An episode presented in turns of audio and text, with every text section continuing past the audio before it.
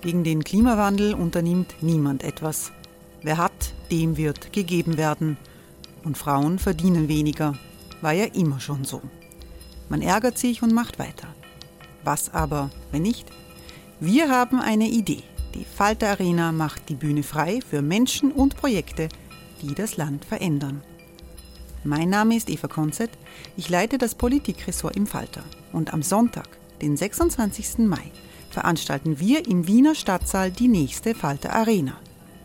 Mit dabei unter anderem der ehemalige Politiker und Neosänger Matthias Strolz, Theresa Imre von Markter, Sonja Jöchtel von Love Politics oder Kari Ochsner von Ochsner Wärmepumpen.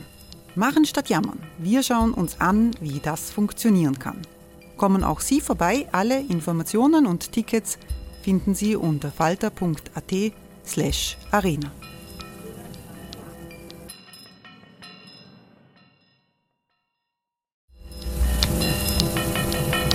Falter-Podcasts werden durch Werbung unterstützt.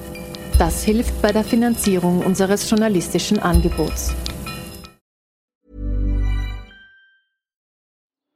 Die Erderhitzung ist kein Gefühl, aber mit vielen Gefühlen verbunden. Sorgen etwa oder Angst. Eine Veranstaltung gegen diese Ohnmacht ist Tipping Time, eine Klimakonferenz der Zivilgesellschaft.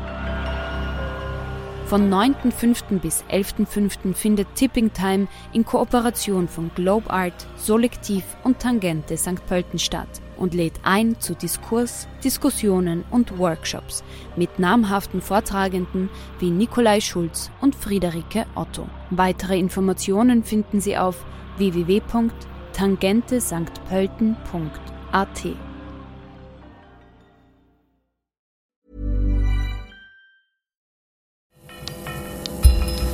Falter Radio, der Podcast mit Raimund Löw.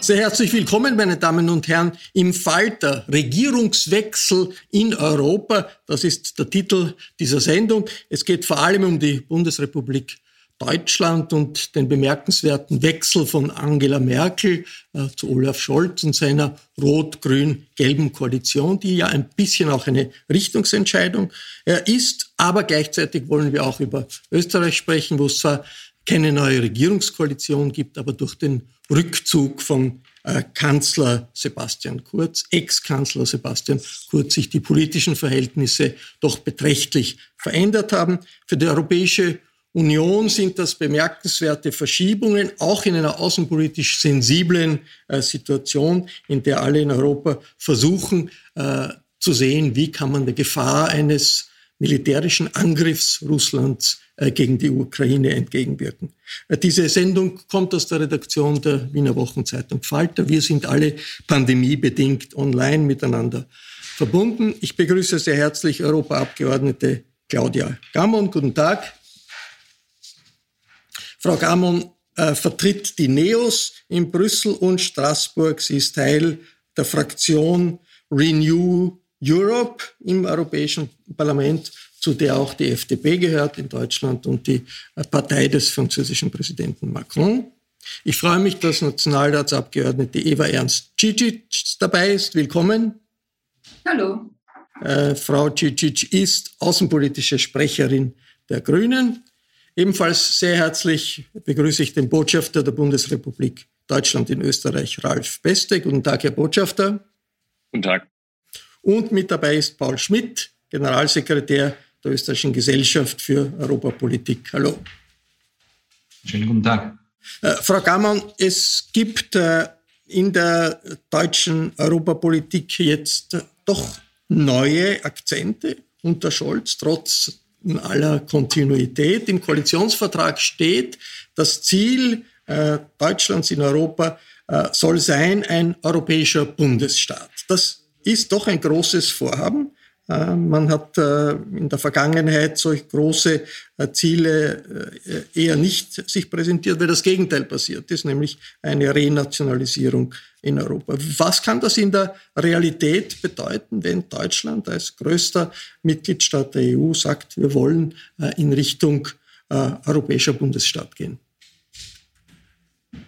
Ja, ähm, Dankeschön, dass wir auch gleich mit diesem Thema anfangen können, weil für mich war das natürlich ein, ein absolutes Highlight auch aus diesem Ampel-Koalitionsvertrag, dass es so viel ähm, Leidenschaft für einen europäischen Reformwillen auch gibt mit den drei Koalitionsparteien in Deutschland, weil ich schon glaube, dass es einen, einen Riesenunterschied macht. Ähm, alleine schon, dass so etwas in einem Koalitionsvertrag festgehalten wird, noch unabhängig davon, wie das dann in der, in der Praxis ausschauen wird, weil der Wille ja schon wahnsinnig viel politisch bewegen kann. Das hat man ja schon bei Emmanuel Macron gesehen, was das für einen Wind, einen frischen Wind gebracht hat, dass ein, ein französischer Präsidentschaftskandidat damals Europa zu seinem Kernthema in einem Wahlkampf gemacht hat. Und das er jetzt ja hoffentlich auch noch einmal machen wird, nachdem die Präsidentschaftswahl ja mitten während der französischen Ratspräsidentschaft stattfindet. Und diese Kombination, wenn in Frankreich der Präsident Europa so in den Vordergrund stellt und dann Deutschland auch hier dazukommt und diesen Reformwillen ähm, der ja auch mutige Ideen wirklich beinhaltet. Nicht nur die große Vision, sondern auch Dinge, die man relativ schnell einmal umsetzen kann, dann glaube ich, dass das sehr viel bewegen wird können. Wenn, schauen wir uns das zum Beispiel das Thema Außenpolitik an oder die, die Rechte des EU-Parlaments. Da sind Dinge drinnen, über die wir schon lange reden, wo man immer gesagt hat, naja, ob das dann einmal wirklich realistisch ist. Aber wenn Deutschland dafür ist, dann ist es auf einmal sehr realistisch. Herr Botschafter, werden da nicht übertriebene Erwartungen geweckt von so großen Ankündigungen? Europäische Republik, Vereinigte Staaten von Europa. Einige werden mitgehen, aber viele werden auch nicht mitgehen in Europa. Das müssen Sie im Prinzip dann diejenigen fragen, die diese Erwartungen haben oder die Reservierungen haben. Die Koalition hat das ja erstmal für sich als Verständigung ähm, zur Übernahme der Regierungsverantwortung ähm, für sich entschieden, dass sie ähm, ja ungewöhnlich visionär äh, Europa angehen will und sagt, dass sie, äh, sagen wir mal, ein strategisches Ziel hinter ihrem Bemühen hat. Und daran ist ja erstmal nichts Schlechtes. Das heißt nicht, dass das von heute auf morgen kommt. Die Älteren unter uns können sich noch an Verfassungsdebatten vor 20 Jahren erinnern. Und daher wissen wir auch, wie schwierig es am Ende wird und welche, welche Widerstände ähm, derlei auch auslösen kann. Dennoch ist es, glaube ich, eine klare Reaktion auch auf die französischen Bemühungen und äh, tatsächlich ein Hinweis darauf, in welche Richtung man gehen will und dass man ähm, auch entschlossen ist, sich nicht von Kleinigkeiten aufhalten zu lassen. Aber Sie haben völlig recht. Es wird natürlich zu Diskussionen führen. Und ähm, es gibt ja auch unterschiedliche Vorstellungen und Erwartungen daran, was ist jetzt Föderalismus, was ist ein Bundesstaat. Und da gibt es unterschiedliche nationale Traditionen, darüber wird man reden müssen. Aber Deutschland ist einfach in gewisser Weise in Vorleistung getreten.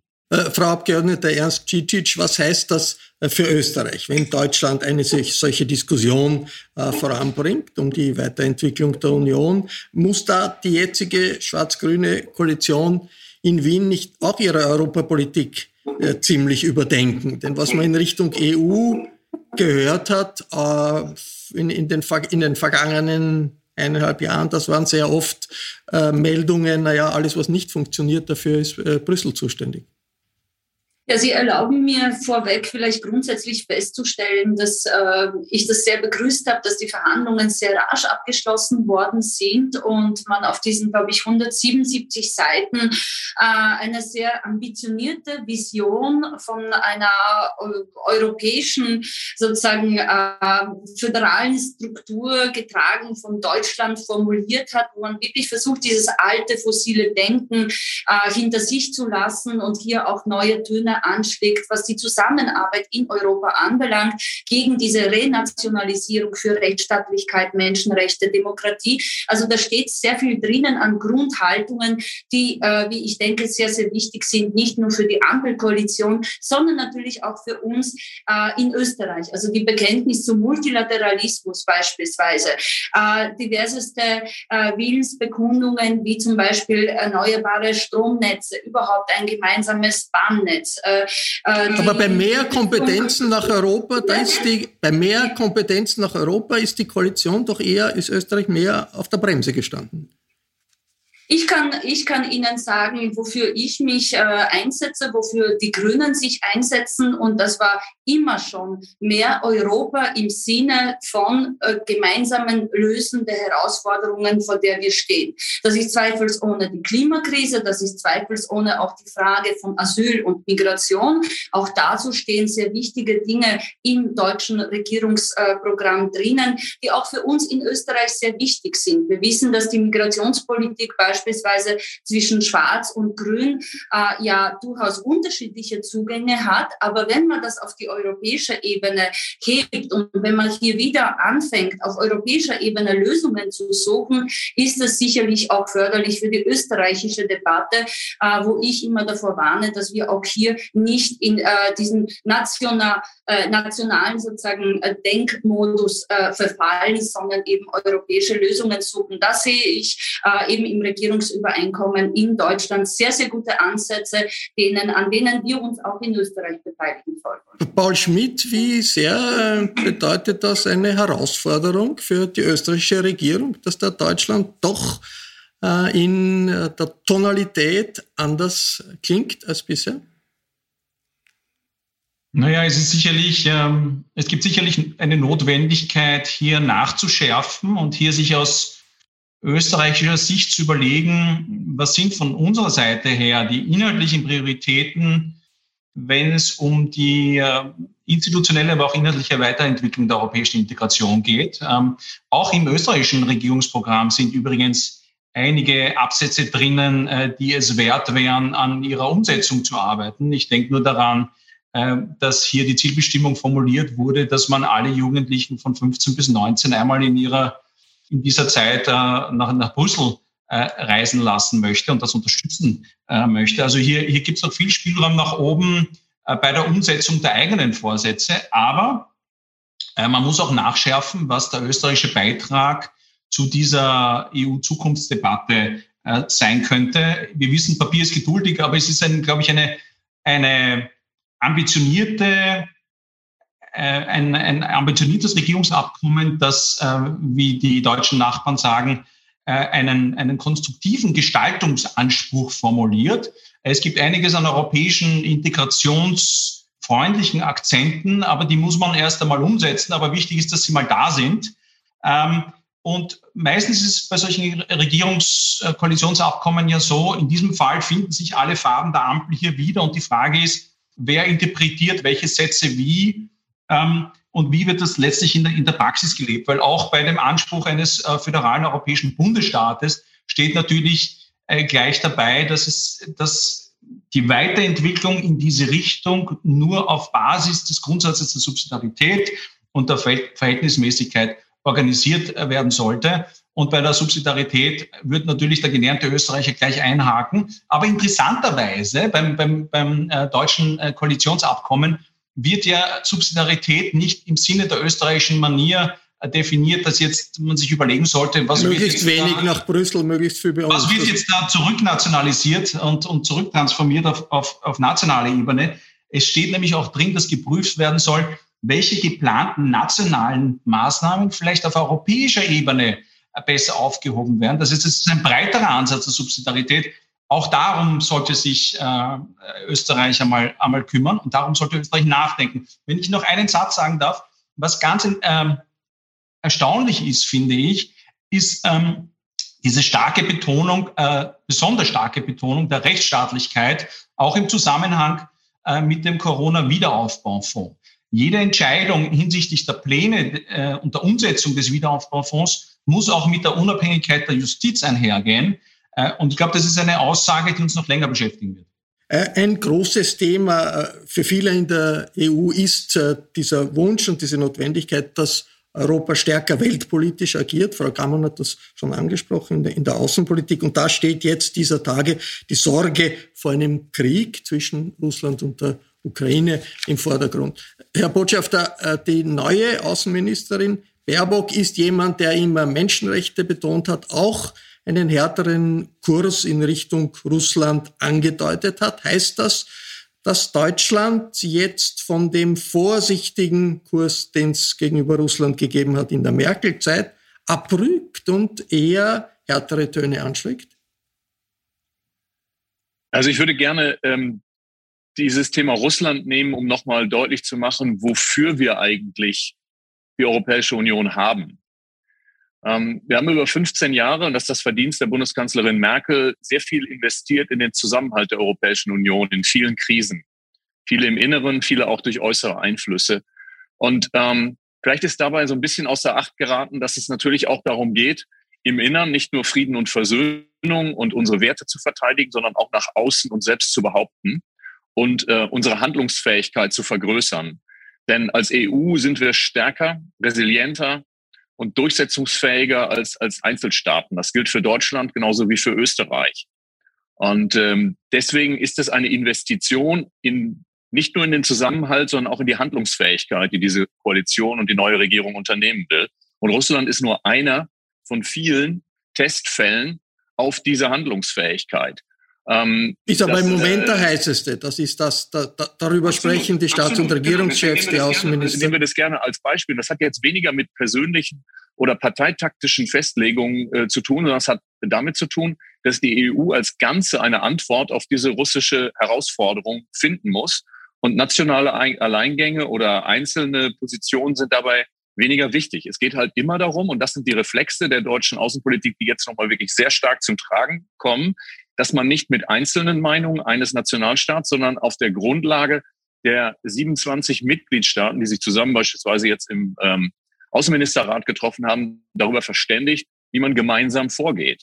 Und ähm, das mag man jetzt als hart oder weich oder so ansehen. Das ist aber, glaube ich, nicht das Entscheidende. Das Entscheidende ist, dass wir dabei zusammen sind und ähm, in eine Richtung gehen. Und das erfordert halt einen Ausgleich zwischen sehr, sehr russlandkritischen und weniger russlandkritischen Positionierungen. Und da ähm, bringt Deutschland sein Gewicht jetzt sehr stark in die, äh, in die Waagschale. Frau Abgeordnete Ernst Cicic, zu den weniger russlandkritischen Stimmen hat immer Österreich gehört. In der äh, Frage der Sanktionen ist Österreich auf der Bremse gestanden. Auch jetzt wird ja in Deutschland diskutiert, um den Druck in Richtung Russland zu erhöhen, äh, um zu verhindern, dass es zu einem militärischen Angriff auf die Ukraine kommt, diese Gasleitung äh, Nord Stream 2 auf Eis zu legen, äh, die, die vom, vom russischen Energieriesen Gazprom da gebaut wurde. Das wird zurzeit in Deutschland überlegt. Der österreichische Kanzler äh, spricht dagegen und sagt, diese Gasleitung sollte äh, außerhalb der, der, des, der politischen Diskussionen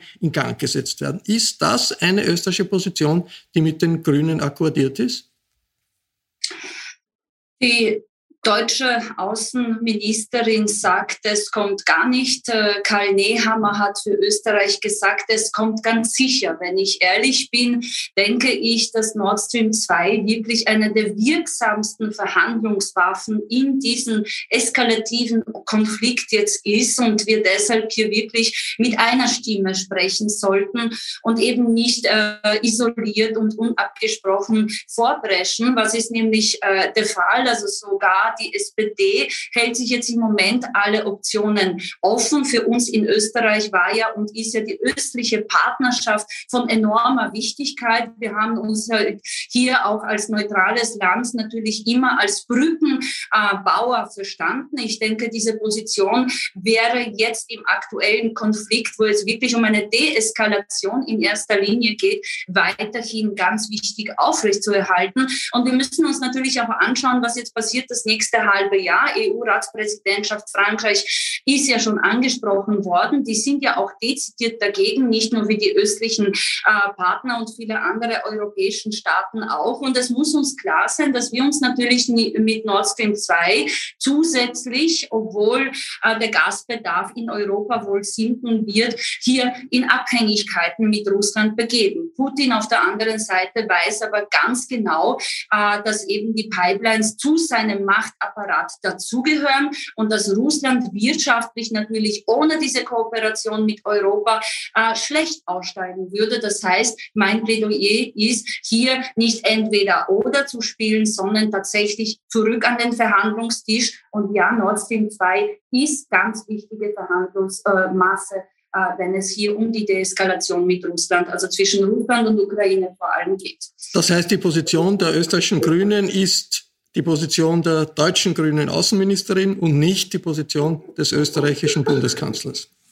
Unsere Position äh, ist raus aus den fossilen Trägern und äh, raus sozusagen aus Abhängigkeiten äh, zu Russland. Und das würde Nord Stream 2 natürlich hier äh, zusätzlich äh, befeuern. Aber meine Position ist in erster Linie eine gute Absprache und dass wir sozusagen hier auch die Basis dafür, dieses Regierungsübereinkommen, über das wir heute reden, nämlich diese Grundhaltung weg sozusagen von einer, von einer Renationalisierung hin zu einer europäischen Einigkeit, weil das ist genau unsere Achillesferse, egal ob es um Migrationspolitik geht oder jetzt um aktuelle Konflikte, wenn es hier nämlich von den einzelnen Mitgliedstaaten ein Vorpreschen gibt, noch ohne dass es eine gemeinsame Position gibt. Also meine Position ist das Plädoyer für eine gemeinsame äh, Frau Gammon, wie sensibel ist diese Frage der russischen Gasleitung in Europa? Es ist schon eine sensible Frage, ähm, aber ich bin. Es ist eine sensible Frage, weil man natürlich sehr stark abhängig davon ist. Einerseits politisch, aber auch weil wir so viel immer noch von Gaslieferungen aus Russland abhängig sind, um äh, unseren eigene, unserer eigenen Gasnachfrage nachzukommen. Und da haben wir einfach das Grundproblem.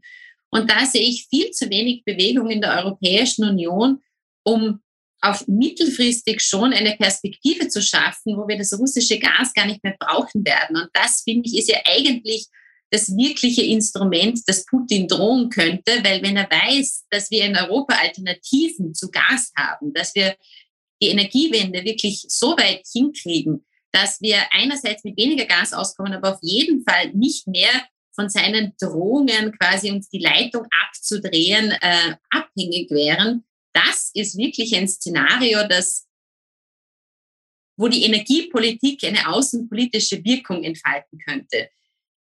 Ich finde, in diesen ganzen Diskussionen möchte ich schon darauf hinweisen, ich habe das heute früh in Politico gelesen, dass es natürlich auch Länder gibt, die äh, näher an Russland dran sind, die die Dramatik in dieser Situation äh, ganz anders einschätzen. Und da hat die Premierministerin Estlands, Kaya Kallas, klar gesagt, ähm, man darf hier nicht in die Falle reintappen, dass Wladimir Putin sich als Lösung eines Problems darstellt, das er selbst geschaffen hat, indem er sagt, Russland soll jetzt bestimmen können, wer der NATO beitritt und wie die Beziehungen zwischen der Europäischen Union und der Ukraine ausschauen.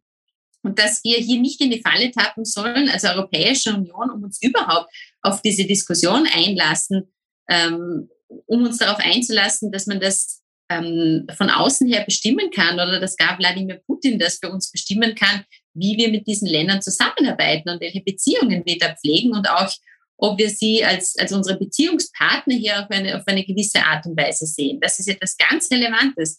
Und ich im Europäischen Parlament merke das immer wieder. Das ist vielleicht etwas, was man oft anderswo nicht mitkriegt. Aber ich habe hier sehr viele Kollegen, die aus Ländern kommen, die diese die diesen Druck Russlands ganz anders mitnehmen. Und wenn man das Gefühl hat, dass man da in der Nachbarschaft diese Bedrohung auch so wahrnimmt, dass man das nicht nur als als leere Drohung sieht, ja mein Gott, wo will er schon einmarschieren, sondern dass das immer ein reales Szenario ist, dann wird dann schon ein bisschen mulmig und nimmt das Ganze auch auf einer anderen Ebene wahr. Paul Schmidt, wie sehr stellt sich die österreichische Bundesregierung da doch äh, als Bremser heraus, wenn es darum geht, eine gemeinsame Position, auch eine härtere Position äh, gegenüber Russland einzunehmen, um einen Krieg, darum geht es ja, zu verhindern, dass es zu einem Krieg kommt in den nächsten Wochen und Monaten gegen die Ukraine.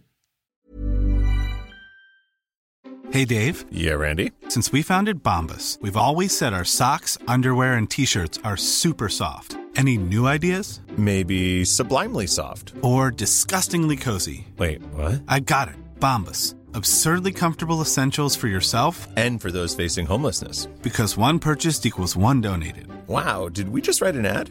Yes. Bombas. Big comfort for everyone. Go to bombas.com slash ACAST and use code ACAST for 20% off your first purchase. Also für mich als Beobachter stellt sich das wie folgt dar. Äh, jene, die bremsen, wer auch immer das sein möge, äh, sind, sind, sind eine Minderheit. Es geht um eine akute, dramatische, möglicherweise dramatische Situation an der ukrainisch-russischen Grenze. Ähm, hier geht es darum, und da bin ich ganz bei, bei Botschafter Beste, dass man hier mit einer Stimme spricht und dass man hier äh, schon vorab signalisiert, dass die EU, EU, EU 27 koordiniert mit den USA sehr vehement reagieren wird, falls hier irgendetwas an der Grenze wirklich passiert, in dem Versuch hier ähm, schon präventiv zu wirken und zu sagen, also diesen, diesen Schritt, äh, dieser Schritt würde sehr hohe Kosten implizieren. Ähm, und da komme ich jetzt auch mit einer Debatte äh, über Nord Stream 2 und, und, und, und zukünftige Energieunabhängigkeit in dieser unmittelbaren Situation äh, nicht wirklich weiter, sondern es, es geht wirklich um, um ähm, intensive Koordinierung, um, um zu signalisieren, dass man hier gemeinsam ähm, das nicht hinnehmen wird. Aber ist das, ist das, ist das, ist das von, von, äh, vom äh, Kanzler Nehammer, auch vom, vom Außenminister, ist das der äh, Versuch, wirklich zu, äh, in die Diskussion hineinzukommen? Isoliert man sich nicht, auch in Europa? Wenn man sagt, in einer so kritischen Situation gegenüber Putin wollen wir äh, etwas nicht äh, in die Waagschale werfen, nämlich Nord Stream 2. Ist eigentlich eine wirklich schwierige Position. Also ich würde jetzt äh, das österreichische Gewicht nicht unterschätzen wollen, aber so wichtig ist unsere Stimme, glaube ich, bei der Frage Nord Stream 2 nicht, nicht, nicht wirklich. Und Nord Stream 2 ist jetzt etwas, was jetzt, glaube ich, auch nicht direkt auf die aktuelle, akute, dramatische Situation an der Grenze wirken wird, sondern hier geht es eher darum, dass man sich äh, vor einem Gespräch Biden, Putin europäisch koordiniert mit den Amerikanern, intern koordiniert, nachher weiter koordiniert und signalisiert, was eigentlich äh, an, an, an Kosten auf Russland zukommt, falls das passiert, um die Situation überhaupt abzuwenden, dass so etwas passiert. Und wenn sich Österreich dann enthält, dann wird sich Österreich enthalten, aber dieser Zug ist nicht aufzuhalten, soll auch nicht aufzuhalten sein, weil ähm, Europa ist nur dann stark, wenn es mit einer Stimme spricht und abgestimmt äh, mit, mit den USA agiert. Und das ist jetzt durchaus der Fall und das macht auch Sinn. Äh, Herr Botschafter, wie sehr wird das wahrgenommen, wenn sich da der österreichische Kanzler ja in einem deutschen Medium äh, positioniert, äh, ganz anders als äh, die äh, Vertreter der rot-grün-gelben Regierung? In Sachen. Das wird natürlich wahrgenommen. Sie sagen es ja selbst, das äh, geschieht ja in, in Zeitungen im, in Deutschland. Ähm, aber die ähm, Bundesregierung, vor allen Dingen jetzt in dem Fall, weil Sie sie zitiert haben, die Bundesaußenministerin, hat ja nicht gesagt, ich möchte oder ich möchte nicht, dass Nord Stream 2 ans Netz geht, sondern sie hat ähm, ganz getreu der Vereinbarung im Koalitionsvertrag gesagt, dass momentan die Voraussetzungen dafür, dass das, die Pipeline ans Netz gehen kann, nicht gegeben sind, weil die Koalition sich darauf verständigt hat, ähm, zu sagen, dass das europäischen Rechtsnormen folgen muss. Und ich denke, das ist immer eine gute Grundlage für Zusammenarbeit in der Europäischen Union, wenn wir schauen, was, ähm, was die Rechtslage ist. Und in dem Fall ist es eben eine relativ komplexe Vorschrift über, über die Eigentümerschaft von äh, äh, dieser Pipeline, die nicht gelöst ist. So. Insofern ist es keine Meinung, sondern eine Willensbekundung. In gewisser Weise wird das Offensichtliche festgehalten. Und äh, das dient natürlich jetzt gerade auch der Positionierung einer gemeinsamen europäischen ähm, Einschätzung. Und äh, insofern wird da nicht auf den Widerspruch in dem Maße abgehoben, den es zu ähm, Meinungsäußerungen anderer Staaten eben hat. Äh, ich möchte in dieser äh, Runde zurückkommen zum deutschen Koalitionsabkommen und die beiden Abgeordneten, die wir äh, hier mit dabei in der Sendung haben, fragen, wo sehen Sie in diesem Koalitionsvertrag Elemente, wo man sagen könnte, da könnte Österreich davon lernen. Das könnte Österreich aufgreifen. Das sollte Österreich aufgreifen, Frau Gammon. Also ich meine, um, um zum Beispiel anzuschließen auch an das, was Paul Schmidt gesagt hat, wo er absolut recht hat, wir sind natürlich geschwächt als Europäische Union, alleine schon dadurch, dass klar ist, wir sind uns nicht einig, welche Sanktionen wir wollen. Wir sind uns nicht einig, wie man vorgehen soll. Und das ist unabhängig davon, was dann schlussendlich rauskommt, natürlich schon einmal grundsätzlich eine Schwächung unserer, unserer Position an sich, weil schon im Vorhinein klar ist, wir sind uns zuerst einmal uneinig, bevor wir uns vielleicht einig werden. Und das ist ja explizit auch im, im deutschen Koalitionsvertrag so festgehalten, dass man gerade beim Thema Außenpolitik endlich die Sache mit der Einstimmigkeit angehen möchte, die Sache mit einem echten europäischen EU-Außenminister angehen möchte. Das wäre schon eine signifikante Verbesserung. Und dann gibt es noch ein paar andere europäische Reformideen, die ähm, ich natürlich sehr sympathisch finde, die ich auch wichtig finde, transnationale Listen mit den verbindlichen Spitzenkandidaten. Bei Europawahlen. ja, Europawahl, dass der Rat an sich transparenter arbeiten soll, nachvollziehbarer arbeiten soll. Ähm, der EU-Beitritt der Westbalkanstaaten, der sehr explizit herausgehoben ist. Also ein Anstoß. Also ein mit dem Schengen-Raum. Das sind alles Themen, die zwar in Österreich immer wieder diskutiert werden, aber ich fände das toll, wenn Österreich sich auch dafür einsetzen kann, dass das jetzt einmal aktiv diskutiert wird. Und wir haben ja diese Konferenz zur Zukunft Europas, die gerade stattfindet, auch auf europäischer Ebene. Und die würde drohen, wirklich nur zu einer Diskussionsveranstaltung zu werden, wenn sich nicht endlich die Mitgliedstaaten zu Wort melden und Position beziehen zu diesen wesentlichen Reformideen, die schon lange auf dem Tisch liegen und sagen, wir machen diese Konferenz wirklich zu einem Instrument, dass diese Änderungen Realität werden. Frau, Frau Abgeordnete Ernst Schiedenschitz, wo ist für Sie sind, ist der Punkt, wo man sagt, da könnte es einen Anstoß geben von dieser neuen Koalition in Berlin, auch für Wien? Also unterstützend ist auf jeden Fall die klare Bekenntnis zum äh, Beitrittsprozess Westbalkan. Auch das ist für Österreich ganz wichtig. Da gibt es eine ganz klare Bekenntnis aus Österreich und da haben wir eben diese Brückenbaufunktion, denke ich, auch äh, sogar vielleicht viel mehr als äh, Deutschland. Also da würde es mich sehr freuen, wenn man da äh, in Zukunft an einem gemeinsamen Strang äh, circa, äh, stärker zieht. Äh, Aufstockung humanitäre Hilfe, äh, EZA beispielsweise ist auch für uns Grüne in Österreich, in der österreichischen Regierung ein großes Anliegen. Auch das findet sich im Regierungsprogramm drinnen. Multilateralismus, äh, sozusagen ein stärker Fokus auf, auf gemeinsame Europapolitik wurde auch schon erwähnt. Was mich auch selber freut, mehr Transparenz im Rat haben wir auch im österreichischen Regierungsübereinkommen drinnen. Das äh, nehme ich persönlich jetzt zum Anlass, das vielleicht auch mehr sozusagen in der, in der Praxis äh, auch zu verfolgen. Und natürlich eine harte Linie, äh, Stichwort Justiz, äh, Rechtsstaatlichkeit gegenüber Polen und Ungarn beispielsweise, weil all das, was wir jetzt äh, diskutiert haben, funktioniert ja eben nur, wenn alle 27 Mitgliedstaaten hier entsprechend sozusagen klare Koordinaten auch haben für ihre Innenpolitik. Was mich sehr selbst freut, aber hier sozusagen wahrscheinlich zwischen den Koalitionspartnern unterschiedlich aufgenommen wird, letzter Satz, sind die qualifizierten Mehrheitsbeschlüsse in der gemeinsamen Außen- und Sicherheitspolitik, weil da gibt es, glaube ich, noch wirklich einiges zu tun. Das war eine Runde über Regierungswechsel in Europa und die Folgen für äh, die politische Diskussion in der Europäischen Union. Ich bedanke mich sehr herzlich bei allen, die mitgemacht haben. Danke für Ihr Interesse. Ich darf mich verabschieden. Bis zur nächsten Folge.